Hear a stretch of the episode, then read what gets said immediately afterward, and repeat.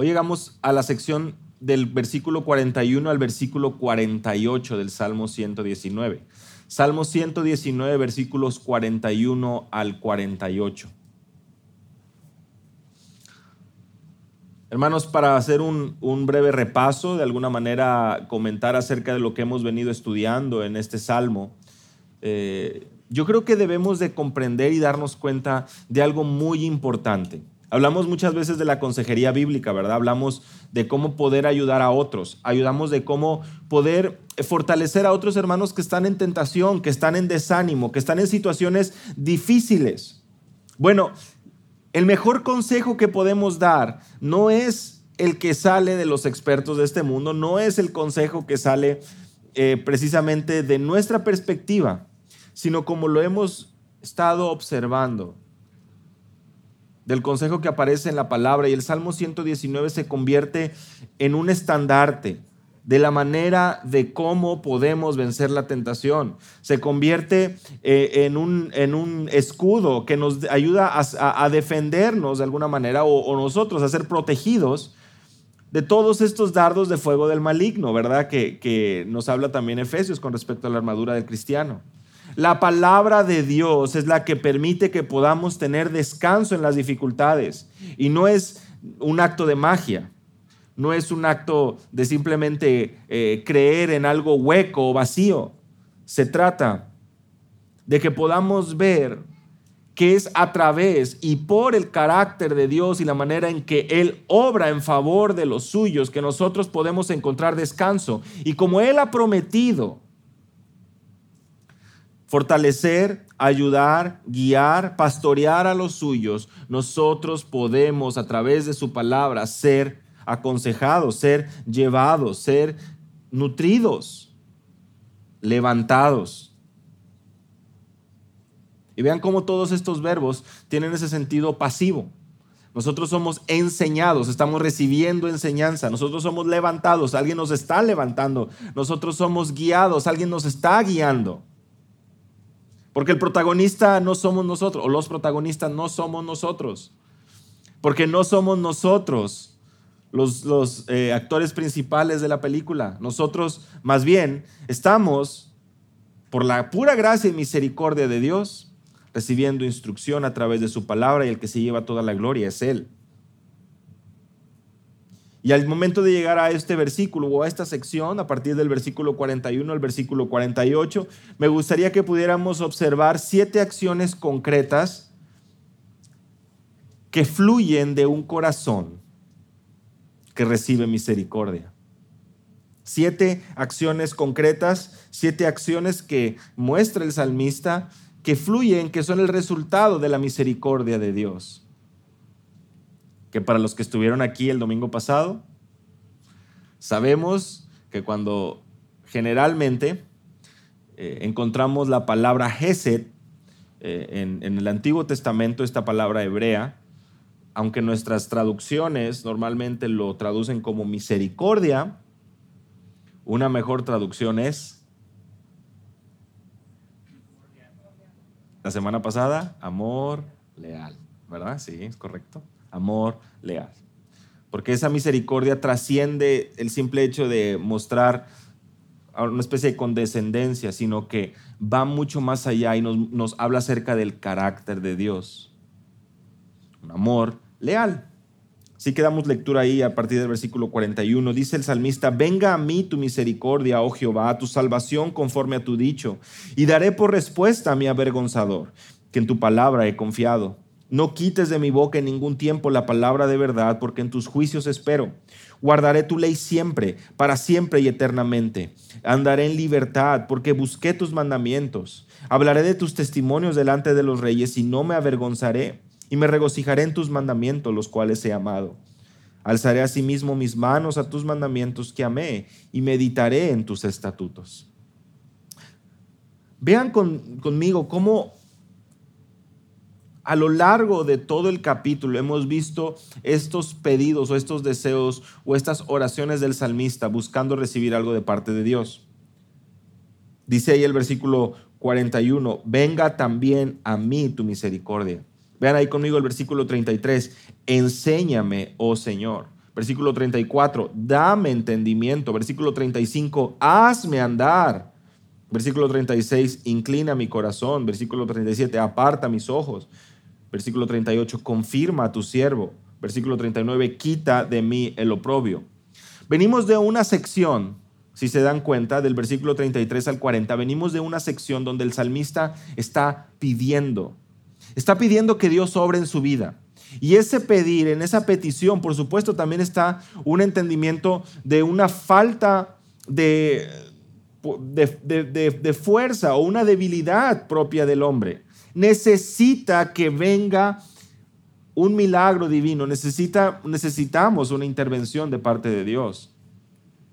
Y como podemos observar, el ser enseñados, el recibir entendimiento, el poder ser guiados nuestros pasos, el que nuestro corazón sea inclinado, el que nuestros ojos sean apartados, el que sea quitado de nosotros, el oprobio, todo esto no viene simplemente por arte de magia como lo veníamos diciendo. No viene simplemente como un resultado de eh, haber comido desayunado muy bien o levantarse muy temprano por la mañana.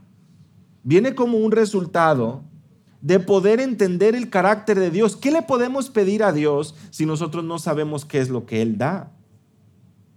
A lo mejor en un entendimiento muy general podemos decir, bueno, Dios es bueno, entonces eh, yo puedo simplemente pedir cosas buenas. Bueno, pero no necesariamente lo que es bueno o lo que parece bueno para ti es realmente lo que es correcto. Y es algo que será de beneficio para tu alma. Por eso es tan importante que a través de la palabra de Dios nosotros podamos conocer su carácter, podamos conocer quién es Él, de manera que nosotros podamos armonizar nuestras oraciones con lo que la palabra de Dios enseña con respecto a la persona de Dios. Y no simplemente nosotros ponernos a pedir, como desafortunadamente sucede. Como desafortunadamente sucede de manera frecuente.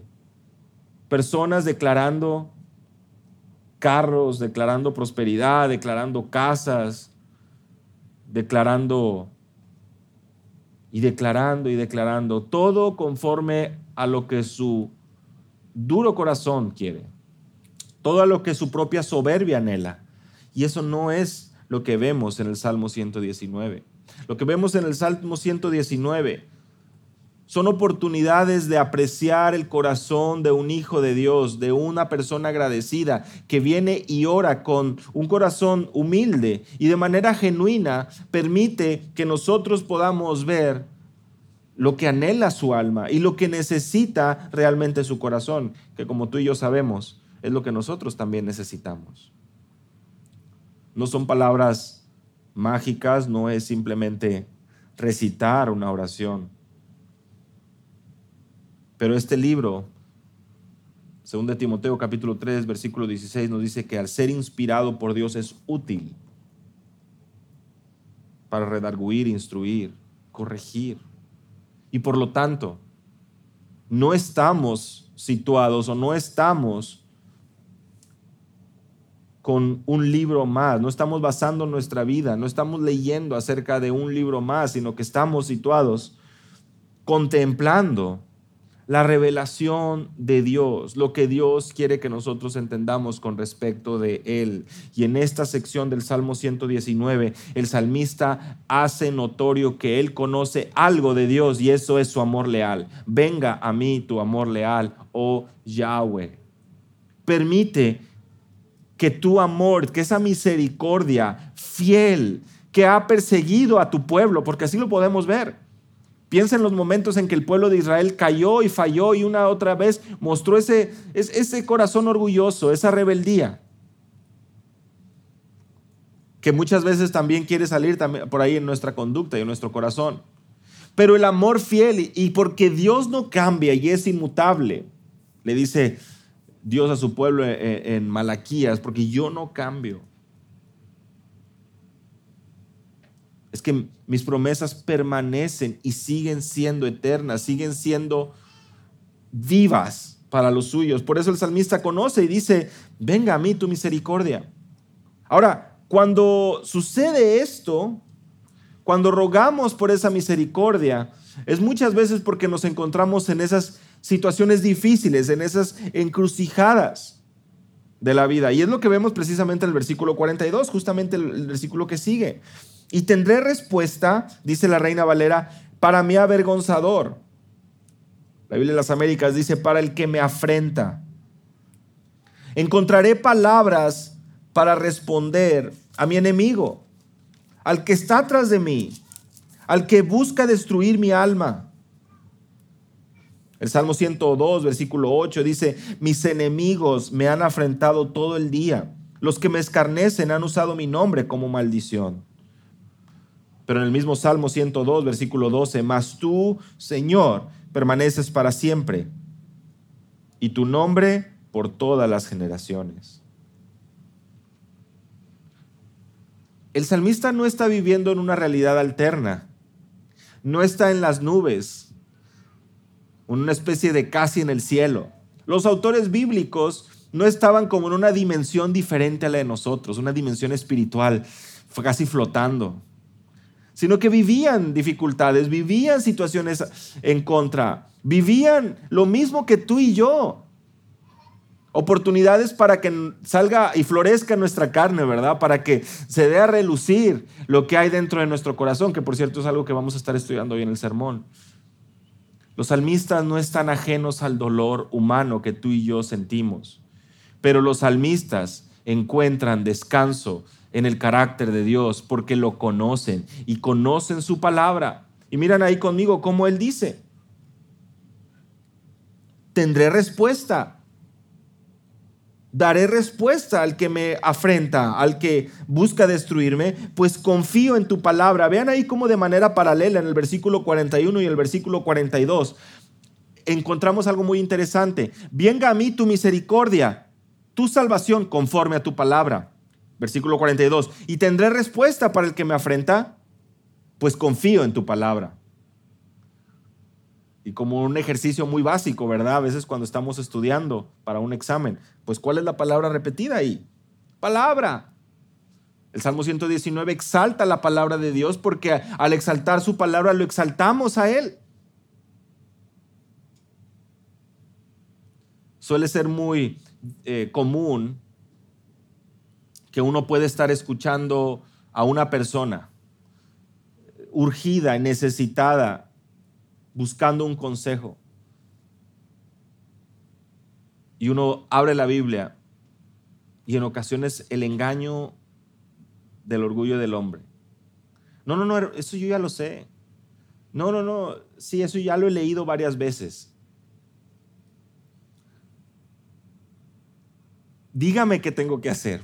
Bueno, pues vamos a abrir la... No, pero eso ya lo he escuchado muchas veces. Eso ya lo he oído. Eso ya lo he leído. Muchas veces respondemos así.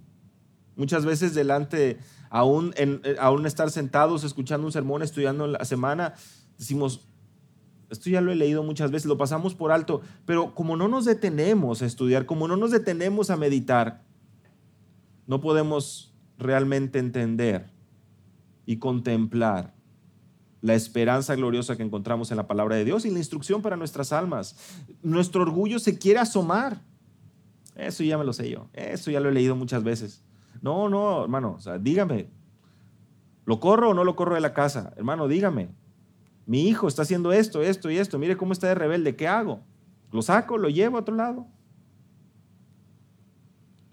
Bueno, para situaciones así y ante la desesperación del hombre, lejos esté de los labios de los consejeros bíblicos el querer dar su propio consejo.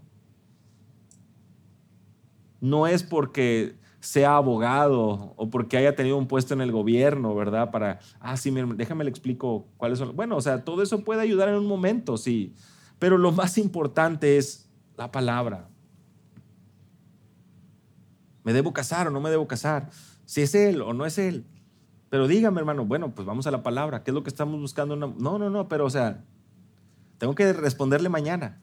Tengo que decirle, bueno. Y por supuesto, todo este tipo de cosas son a veces decisiones que tomamos en la vida, pero cuando también estamos enfrente de la tentación, cuando estamos siendo confrontados por la tentación, que es algo difícil, una dificultad, algo realmente que está... Eh, en lo cual nuestra vida está en riesgo, dice el salmista, yo tendré respuesta para lidiar con estas situaciones, pues confío en tu palabra. Y esa debe ser nuestra respuesta, hermanos. Esa debe ser la manera en que nosotros vivimos y también debe ser la manera en que nosotros podemos aconsejar a otros. Confío en tu palabra, Dios. Yo sé que esta palabra es viva y es eficaz. De otra manera no estaríamos aquí. Nuestro Dios obra a través de su palabra. Sabemos que la fe viene por el oír y el oír por la palabra de Dios. Y sabemos que su palabra es verdad. Y él sabe, el salmista sabe que el amor leal le guiará aún en esos momentos adversos para poder dar respuesta a sus enemigos. Pero esto será conforme a su palabra, conforme a la palabra, la salvación de Dios conforme a la palabra. Daré respuesta, es esa primera acción concreta. Hablábamos de siete acciones concretas. Vean cómo el llamado claro en este versículo es confiar. Esta salvación vendrá como respuesta al enemigo. Y el creyente es llamado a confiar. Salmo 4, versículo 5. Ofreced sacrificios de, justicia y confiar en Jehová. Confiar en el Señor. La misericordia de Jehová. La misericordia del Señor. El amor leal de Él permite que tú y yo podamos tener respuestas en momentos de dificultad. Versículo 43, no quites de mi boca en ningún tiempo la palabra de verdad, porque en tus juicios espero. Te das cuenta cómo el salmista lo que está diciendo es que, que tu palabra no se aleje de mí, porque tu palabra es la que me está sustentando, porque eres tú, Señor, a través de tu palabra quien lo hace. Hermanos, este es el corazón, este es eh, el compromiso.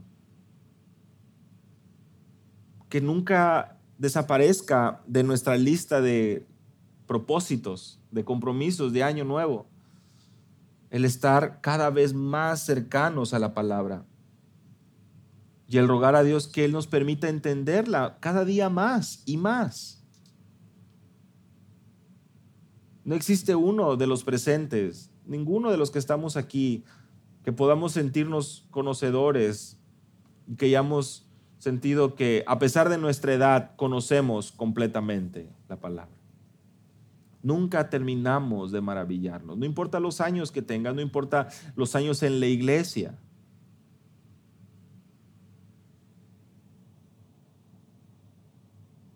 Su razón de esperar tener siempre en sus labios la palabra de Dios es que espera, espera y confía. ¿Te das cuenta de esas palabras tan importantes que vamos observando? Versículo 42, confío. Versículo 43, espero.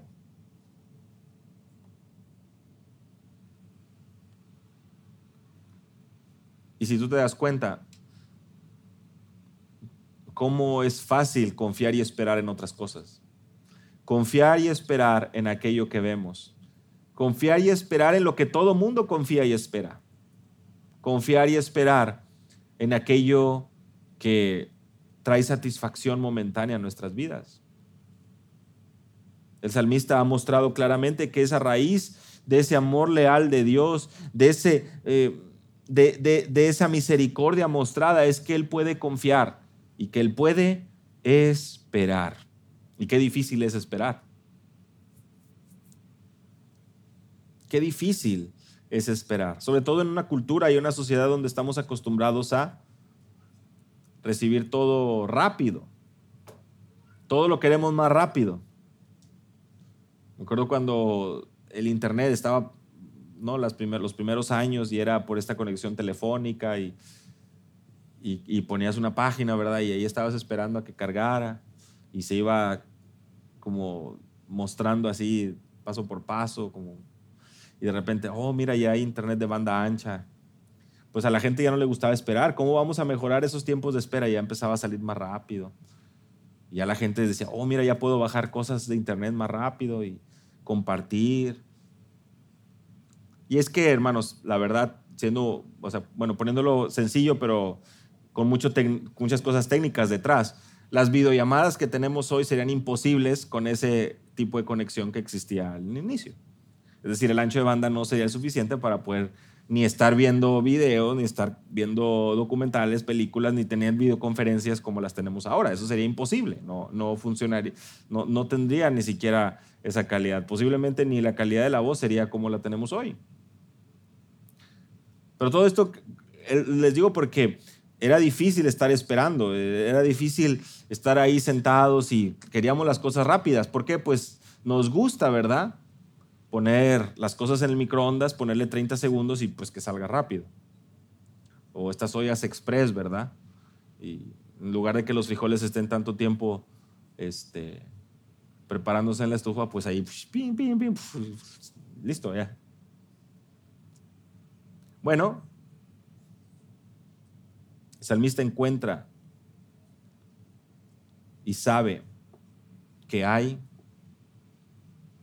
manera de esperar y que hay virtud en esto, que hay algo bueno en esto porque está esperando en Yahweh, en el creador de todo, en el hacedor de prodigios, en el que ha guiado a su pueblo a lo largo de los años. Y en ese mismo Dios confiamos hoy, hermanos que no claudique tu corazón, que no desfallezca tu corazón, que aprendamos a esperar, que aprendamos a confiar, porque sabemos y conocemos el carácter de nuestro Dios. Porque sabemos de quién se trata, quién está detrás de estas promesas. No es un hombre como tú y como yo, sino que es el Dios todopoderoso, fiel, que es amor y tiene lo mejor para sus hijos. Pero hermanos, sus hijos, sus hijos, prestemos mucha atención, sus hijos realmente están comprometidos con esto que estamos a punto de leer. Versículo 44, guardaré tu ley siempre, para siempre y eternamente. ¿Cuántos podemos orar así? Señor, no quites de mi boca tu palabra. Por favor, dame más hambre, más sed por tu palabra, porque yo la quiero guardar siempre, para siempre y eternamente. Es como un tesoro, hermanos. Esta segunda acción concreta que vemos aquí, la primera de ellas fue el daré respuesta, como permitimos que la palabra de Dios sea la que esté en nuestros labios de manera que podamos dar respuesta en los momentos de dificultad y el versículo 44 nos habla de guardar, de atesorar. ¿Por qué? Porque el compromiso es perpetuo y porque se trata de un tesoro invaluable. La segunda acción concreta, guardaré tu ley siempre. Siempre es siempre. Siempre. No tiene horas libres, no tiene fines de semana, por así decirlo siempre. Tu palabra me acompaña y la guardo y la procuro y la atesoro todos los días. Esté con quien esté. Esté delante de mí la persona que más odia tu palabra, esté delante de mí la sociedad, el profesor, las personas, mi hermano, el cuñado, el vecino, el primo, mis padres, esté quien esté.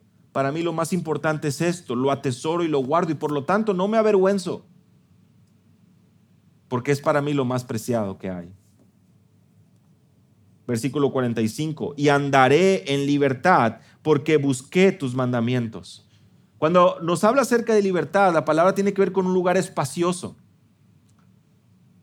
Y pues una lectura muy superficial dirá, bueno, pero pues todos somos libres, vivimos en un país libre. ¿Y qué quiere decir esto? Nos habla de un lugar libre de presión. O sea, libre de ansiedad, libre de preocupación, de estrés, de aquello que realmente roba tu paz. Pero ¿cuándo? ¿Cómo es que sucede todo esto? A raíz de un entendimiento del amor leal de Dios y de una petición genuina de que su palabra no sea quitada de nuestra boca de manera que la atesoremos, que la guardemos en nuestro corazón para siempre y de manera que eso mismo produzca que podamos andar y vivir en libertad, porque busqué tus mandamientos. La razón de poder andar en libertad es porque estamos procurando su palabra. Podemos ver la relación de la ley de Dios, de los testimonios de Dios y la libertad que trae a la vida del salmista. Y es la misma libertad que puede traer a la vida del hombre hoy. Es la palabra de Dios. Cómo lidiar con la ansiedad, cómo lidiar con la falta de perdón, cómo lidiar con el estrés, con la presión. Por medio de la palabra de Dios. Pero ¿cómo es eso? Por medio de una disciplina. Porque todo esto involucra una disciplina. Todo esto involucra que tu mente deje de estar tan ocupada en todo aquello que no puedes controlar. Porque seamos sinceros, eso es lo que nos desespera. No podemos tener el control de todas las cosas, ¿verdad? No podemos cambiar el clima nosotros. No podemos nosotros aparecer dinero en nuestras cuentas del banco. Nosotros no podemos simplemente empezar a, a, imaginar y todo esto empieza a suceder por sí solo. Pero como nos gusta llevar nuestra mente a todas estas situaciones que nos llevan a, a, temer, ¿verdad? ¿Qué va a ser de mañana? ¿Qué va a pasar? Y cuando no tenemos a veces cosas de qué preocuparnos, nos empezamos a preocupar por cosas de los demás. Y a veces la otra persona ni siquiera está preocupada, confiando en el Señor, segura y tranquila. Y uno le habla y dice, oye, pero ¿ya pensaste con quién se va a casar tu hijo? Hermana, tiene seis meses. Bueno, pero tienes que preocuparte por eso. Sí, pues confío en el Señor, ya pasará, ya, si Dios permite, en un futuro. Pero nos gusta estar ocupando nuestra mente en tantas cosas, de manera que no confiamos, que no esperamos y que no encontramos realmente esa, esa vara que va corrigiendo nuestro andar, ¿verdad? Como, como esa voz que va ayudándonos a andar en libertad, andar verdaderamente libre de presiones, libres de ansiedades. Hablaré de tus testimonios delante de los reyes, versículo 46, y no me avergonzaré. Importante, ¿no? Ya habíamos hablado acerca de esta acción concreta, versículo 42, daré respuesta. Versículo 44, guardaré. Versículo 45, andaré. Versículo 46, hablaré de tus testimonios delante de los reyes. No hay razón para avergonzarse, es un tesoro para el salmista. Y por lo tanto, habla de la palabra, comparte la palabra versículo 47, y me regocijaré en tus mandamientos, los cuales he amado. En el versículo 14 del Salmo 119 dice el salmista, me he gozado en el camino de tus testimonios, más que en todas las riquezas. Alguno dirá, bueno, pues este hombre está definitivamente fuera de sí. ¿Cómo es que puede encontrar mayor gozo en leer un libro que en las riquezas? Las riquezas es lo que más busca el hombre. Es lo que más busca el hombre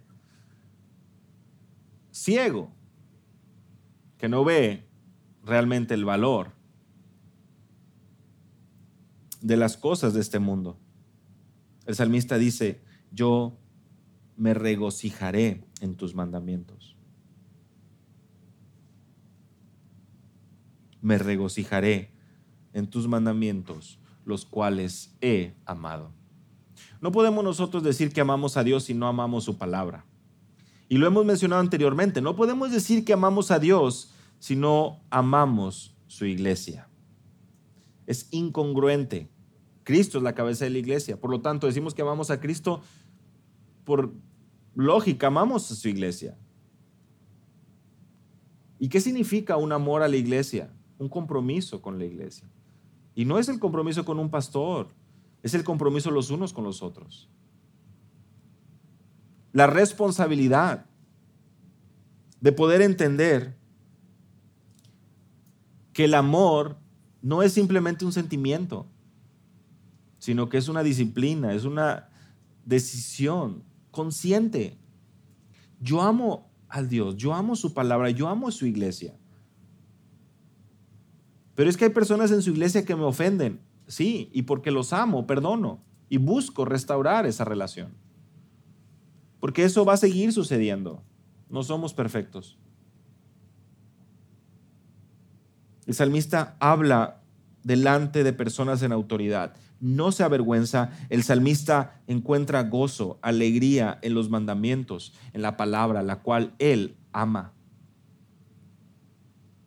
Interesante el poder ver que hay una relación entre el amor con la palabra y el gozo en la vida. Y versículo 48, tenemos dos acciones aquí. Alzaré asimismo mis manos a tus mandamientos que amé y meditaré en tus estatutos. Levantaré mis manos a tus mandamientos, los cuales amo, y meditaré en tus estatutos. Amar a Dios implica amar su palabra, implica rendirnos ante su palabra, indica o implica darnos cuenta que no podemos, que requerimos ayuda y por lo tanto son sus mandamientos los cuales fortalecen nuestras vidas. Y conforme estamos meditando más y más en su palabra, tenemos más lugar ocupado en nuestro tiempo, en nuestra cabecita para poder estar pensando en Dios, en su fidelidad, en su misericordia, en sus promesas, en su verdad. Y menos tiempo para estar haciendo otras cosas. Pensémoslo de manera muy clara, muy fácil también. Eso sucede en nuestro día a día. A veces entramos en una reunión, a veces entramos eh, o tenemos ciertas ocupaciones y, o vueltas, andamos manejando, andamos buscando, comprando, consiguiendo, y de repente te das cuenta y dices, ah, mira, hoy no he visto el celular en toda la tarde. A lo mejor un día antes habías estado ocupando mucho tiempo en eso y de repente va avanzando el día y dices, ah, mira, hice esto, hice esto, hice esto, no tuve ni siquiera tiempo. Y te das cuenta que puedes librarte de ese vicio para algunos estando ocupado. Pues lo mismo sucede con la palabra de Dios. Puedes tú ocuparte en estudiarla, en alinear al menos las mañanas tu mente, tu corazón con la palabra. No tienen que ser 20 capítulos, pero que puedas leer, meditar y que de esa manera tu día vaya fluyendo a raíz de eso. Nuestro Dios nos habla a través de su palabra. Y conforme nosotros vamos ocupando y alineando nuestro día en la palabra, permite que ya empecemos no empecemos a tener tiempo para otras cosas. Otras cosas que roban nuestra atención, otras cosas que sabes que no te traen realmente ese, esa satisfacción real. Es una batalla, es una lucha, todos estamos ahí. Pero el salmista nos apoya, nos ayuda, nos instruye, nos ilustra a través de esta sección del Salmo 119, a lo que nuestros labios, nuestro corazón, nuestra vida debe procurar y debe buscar. si meditamos en la misericordia, si meditamos en el amor leal de nuestro Dios, como lo estudiamos el domingo pasado, todo esto va a ir fluyendo, hermanos. Y vamos a poder genuinamente vivir de acuerdo al llamado de Dios, del propósito de Dios para sus hijos. No claudiquemos, no nos desmayemos, sigamos adelante, roguemos día con día, Señor, enséñame. Señor, vivifícame. Recuerdan, lo habíamos leído anteriormente. Señor, no quites jamás de mí la palabra de verdad. Ayúdame a recordar, ayúdame a meditar, ayúdame a memorizar. Permite, Señor, que yo pueda tener un lugar muy especial en mi corazón, un lugar prioritario en mi corazón para tu palabra. Y verás, y seremos testigos, y veremos cómo los problemas no desaparecen los problemas siguen, pero podemos enfrentarlos confiados, esperando en nuestro Dios, confiando y siendo guiados por su palabra, para su gloria, para su gloria.